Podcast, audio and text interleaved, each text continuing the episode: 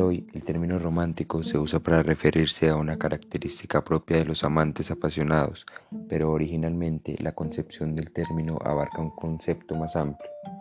Este surge a mediados del siglo XVIII con un movimiento llamado Strum und Drang y laquismo en Inglaterra. Este fue el que le dio la chispa a este movimiento que se desarrolló por todo el continente.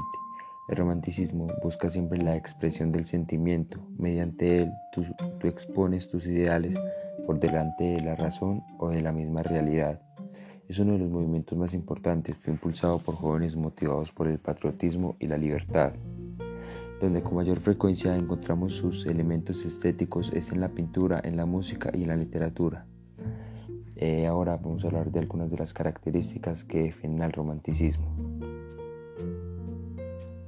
La individualidad. Esto se produce por una exaltación de personas marginales estaban por fuera de la sociedad. En este siglo XVIII se presentaban como el pirata o el ermitaño. Solían ser personas aisladas en gran proporción de la sociedad. El subjetivismo. Ya no había nada que nos explicara desde dentro de lo romántico. Todas las realidades eran percibidas. Por otro lado, encontramos el rechazo al neoclasismo y la ilustración. Sus pensamientos tenían una contraposición al movimiento intelectual de la Ilustración y su expresión artístico neoclasista donde se valorizaba la lógica y la razón y la objetividad, lo que rápidamente se tradujo en la estandarización de formas y contenidos, la exaltación de los sentimientos y la subjetividad.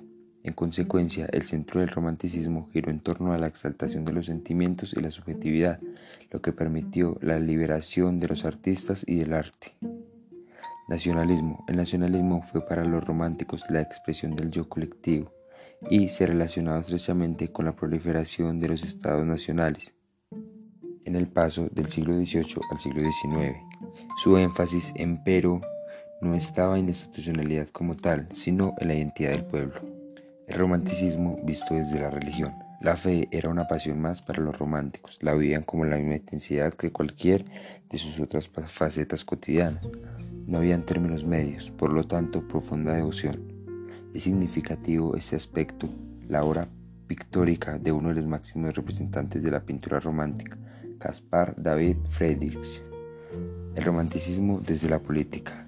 Smith aplica el método de la teología política para demostrar cómo el romanticismo traslada el papel de la imaginación como facultad creadora de la realidad, busca a través de la adhesión afectiva, volitiva a un valor, transformar, transformar la realidad concreta. Esta subjetividad irónica es la prefiguración de una actividad política asociada al individualismo, la creatividad, el rechazo, de toda norma fija y rigidez institucional. Por último, pero no menos importantes, vamos a hablar de los exponentes principales de la literatura romanticista.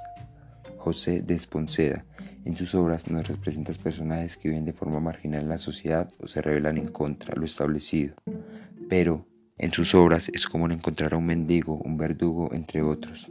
Gustavo Adolfo Becker, los expertos y los críticos los califican como un postromántico. Entre estos exponentes, aparte de grandes escritores, también podemos encontrar periodistas, como lo es Mariano José de Lara. Su estilo se caracteriza por su ironía y por la gran crítica que realiza en sus escritos. Todos ellos son textos que se mueven entre el costumbrismo. Estos son algunos exponentes del romanticismo, entre muchos otros.